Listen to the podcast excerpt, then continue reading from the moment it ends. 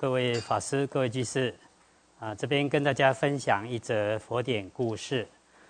这故事是出自《大庄严论经》的第九经啊，在大正藏第四册啊，两百六十七页上栏到下栏。啊，过去有一位比丘，他无意间在断垣残壁啊，看到有一个宝藏啊，有大铜瓮啊，装满了金钱啊，他就带着一位贫穷的优婆塞就居士，告诉他哦，那边。有大铜瓮装满了金钱，啊，你可以拿这些财宝赖以为生。那这居士就请问这比丘：“哎，这些宝物你什么时候看到的啊？”啊，他说：“哎，我今天才刚看到，我马上就通知你。”啊，就这优婆塞说：“其实这个宝物啊，我好几年前就看到了啦，但是呢，我都不去动它，啊，因为拿这些宝物有很多的过患。”如果被国王听到的话，有可能会遭受惩罚，或者被关起来，乃至会有杀生之祸。像这样子的痛苦啊，不可计算。那优菩塞就说了一个寄颂，他大意如此，就说我很久以来就看到这个宝啊，已经经历多年了。这宝的毒害呢，甚至比黑毒蛇还要毒啊，危害还要更大。所以我对这些财宝都不会起丝毫的贪心，把这些财宝看成像毒蛇一样，而不生财宝想。因为这个财宝有可能会带来祸害啊，也有可能被关起来啊，乃至死亡。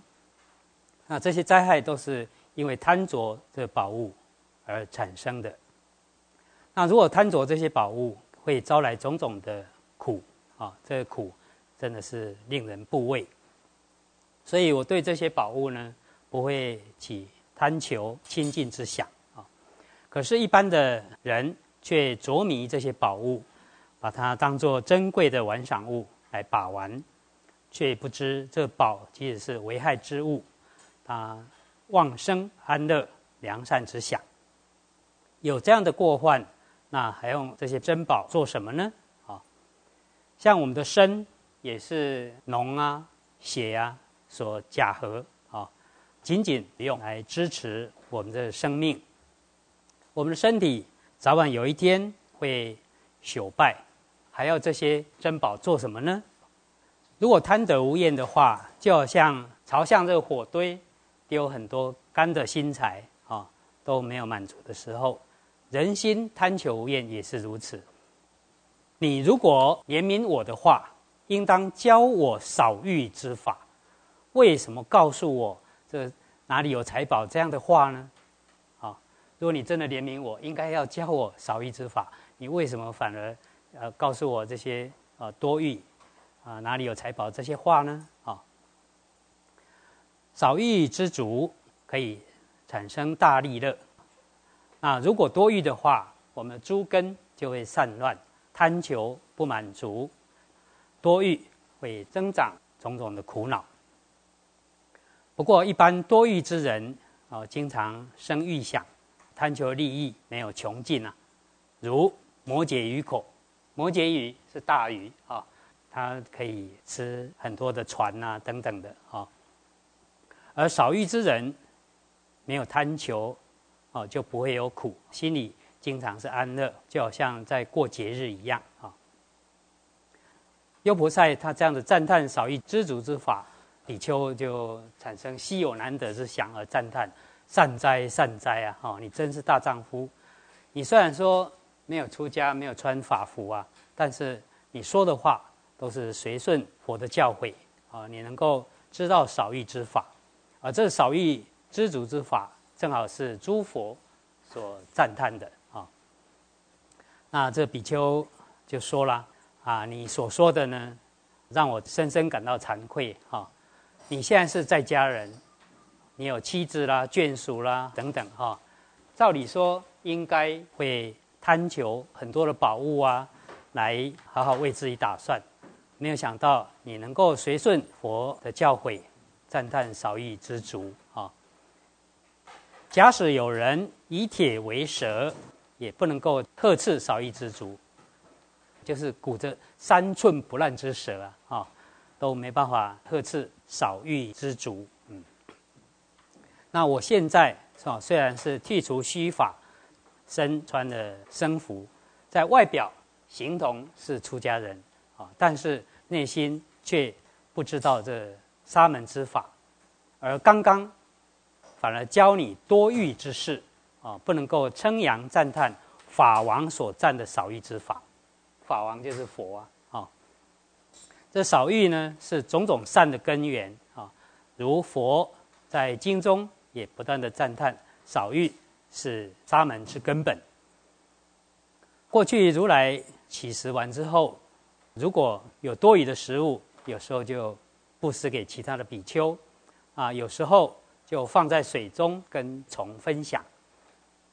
那那时候有两位比丘，因为乞食不够啊，哈，面有饥色。佛看到了以后，就跟他们两位比丘说：“哦，现在有多余的食物，你们可以拿去食用啊。”其中一位比丘呢，他就这样说：“如来世尊说少欲有大功德，哦，那我为什么要贪求这个鱼食呢？”他就不吃了。而另外一位比丘，他想：哎，如来的鱼食，多余的食物啊，这个也不是常常有啊，啊，这个稀有难得啦。这样的鱼食，不管是梵天、第四天、天王等，大家都顶戴恭敬。我如果食了这佛的鱼食，可以增长我的容貌、力气、安乐、辩财。佛的鱼食非常难遭遇啦，不容易遇得到。为什么不吃呢？嗯，结果他就吃了。那那时候世尊就赞叹不食鱼食的比丘，说你能够行少欲之法，而对吃了佛的鱼食那位比丘反而没有赞叹。哈，虽然说佛允许的啦，但是佛并没有赞叹他。哈，所以当知少欲之法是佛所认可的教界的根本。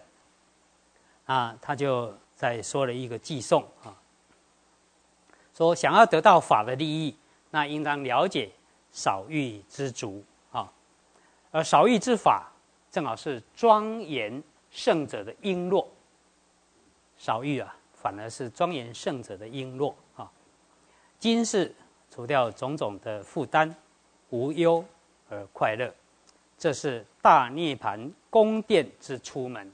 啊我们要达到涅盘，要经过种种的的考验呐，哈，要度过魔的考验，所以要设关卡，防治魔军众，在狭窄的路上设关来防治，度过魔境界的无上法印就是少欲，啊，这个印封减又加印，代表说非常非常的重要啊。持戒如巨海，少欲如海潮。啊，有海潮才能够成为大海嘛，啊，有少欲才能够成就持戒，而少欲能够细密的覆盖众功德，就这些功德不会漏失，不会失去。如果贪求感到疲劳，应当停止车驾，不再奔波劳碌。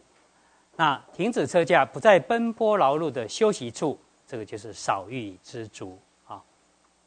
所以，如果过度贪求感到疲劳的话，应当啊停下来啊，不再奔波。那这样的休息处，正是少欲知足啊。亲近少欲者，就好像在挤牛奶一样，有牛奶才能够制作产生乳酪、生酥、熟酥、提壶啊，就这些生酥、提壶等等，都是由牛奶而制作的。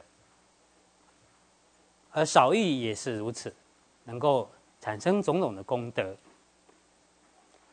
能够伸手布施给别人的这个手是非常的尊贵，而接受的人，他如果能够缩手，这样的手呢，更加的尊贵。啊，就是说我们能够伸手布施给别人，这样的手是很尊贵的。但是接受的人，他能够少欲知足，把手收回来。这样的手呢，更加的尊贵。啊，如果有人说啊，我这东西布施给你，这样的言语是无价的，无价之宝。而接受的人，如果他说啊，我知足，我够了，谢谢你，这样的言语更加的珍贵。所以我们想要得到法的话，应当亲近少欲。而佛是实力大师啊，佛具有实力，是无所谓十八不共法。说少欲是圣种之法啊，佛有开示四圣种，就是衣服要洗足，饮食卧具要洗足，还有乐断乐修。所以少欲正好是圣种之法。少欲无财物。增长持戒，多闻智慧，这样的少欲法，正好是出家之法食。这个食物啊，不是只有这外在的这个世俗的食物，我们是以法为食啊。而少欲法，正好是出家之法食。虽有可爱等，终不能够打扰少欲者。姑且不谈后世乐，如果能够少欲知足，现在。就已经能够获得安稳了。好啊，以上这个故事在告诉我们要少欲知足，里面有些比喻相当不错哈，就是我们伸手给别人这样的手是很尊贵，而接受的人他能够把手收回来，这样的手更加的尊贵。如果我们说啊，我布施给你这样的言语是无价之宝，如果接受人。他说：“啊，我够了，我知足了，啊，谢谢你。这样的言语呢，背负的珍贵无价，啊，呃，希望大家能够一起共勉。”